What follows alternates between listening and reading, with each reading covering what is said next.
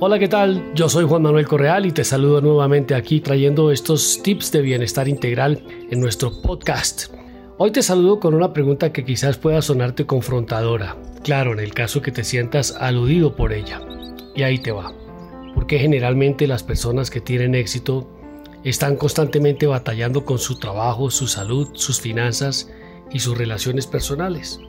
Y la respuesta es porque están construyendo a un líder pero no están liderando su vida.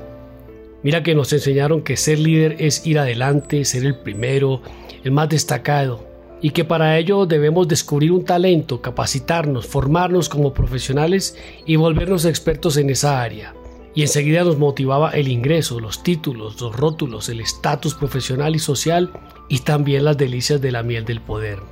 Lo que no nos enseñaron es que para tener éxito no es necesario sacrificar la felicidad. Y por esto es que las personas colapsan, curiosamente, cuando están en la cima del éxito. Te lo explico. Con el éxito dejan de vivir y comienzan a sobrevivir contra el estrés y la ansiedad. Están demasiado ocupados consiguiendo el éxito, gastando su salud para conseguir dinero. Luego estarán bastante desesperados tratando de sostenerlo.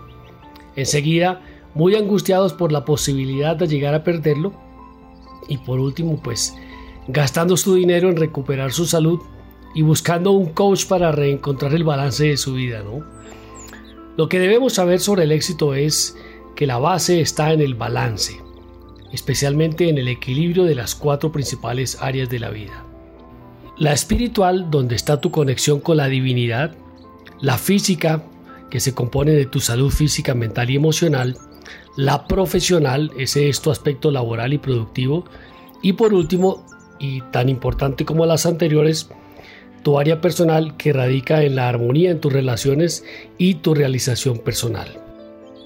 Pues bien, hoy nos reúne una idea en la que he venido trabajando y estudiando en mis recientes años en los que he decidido conscientemente comprender el concepto del éxito para trasladarlo a una felicidad laboral. Mira, cuando tienes una idea que te lleve a servir a los demás y lo logras con pequeños actos de amor, ya tuviste éxito con ese propósito. Éxito es que seas hoy una mejor persona que ayer. Éxito es que no repitas tus mismos errores. Éxito es sumar pequeñas satisfacciones personales cada día. Esa clase de éxito es lo que te convierte en un verdadero líder. Cuando tu éxito es tu equilibrio y tu felicidad laboral en tu aspecto personal y lo conllevas a tu equipo de trabajo y aún más lo propones a tus líderes o jefes, estás liderando tu propia transformación. Ahí estás trascendiendo el vínculo de ese yo egocéntrico que desea ese éxito que se consigue lidiando con el estrés. Y sabes, conozco bien al estrés porque me enfrenté a él durante años pensando que debía probarme ante un mundo con un éxito que nunca sería suficiente. Te lo voy a explicar. El éxito son tres emociones en una. Preocupación, ansiedad y miedo. Estrés y esa mezcla constituye la principal causa de las enfermedades y colapsos del ser humano. Pero para resolverlo, te comparto una clave con la que puedes neutralizar el estrés, y esa clave es servir. Oye, hoy te propongo que no vayas a trabajar, sino que vayas a servir a través de tu trabajo. Mira que el día en que encontré la diferencia entre trabajar y servir, ese día cambió mi perspectiva acerca de nuestro desempeño diario llamado trabajo. Así comprendí que disfrutaba lo que hacía y que eso que hacía era mi trabajo. Es que no puede costarnos trabajo nuestro trabajo. Entonces revisa bien. Si esto ocurre contigo, es muy probable que no estés haciendo lo que te gusta, sino lo que te toca. Haz que tu obra sea servir a través de tu trabajo y te aseguro que ganarás inmensas provisiones de salud, prosperidad y abundancia de amor. Mi concepto de felicidad laboral es eso, un concepto abstracto, intangible, pero visible en resultados.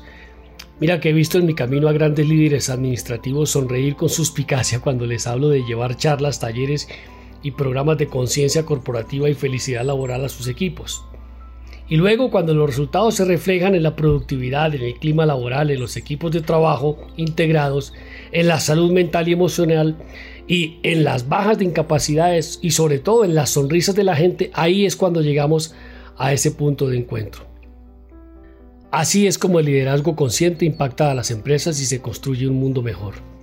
Recordemos que a las empresas las sostiene el sistema y a las personas las emociones. Ah, y otra cosa para que tengas en cuenta. No es feliz quien tiene éxito, sino que tiene éxito quien es feliz. Hakuna Matata.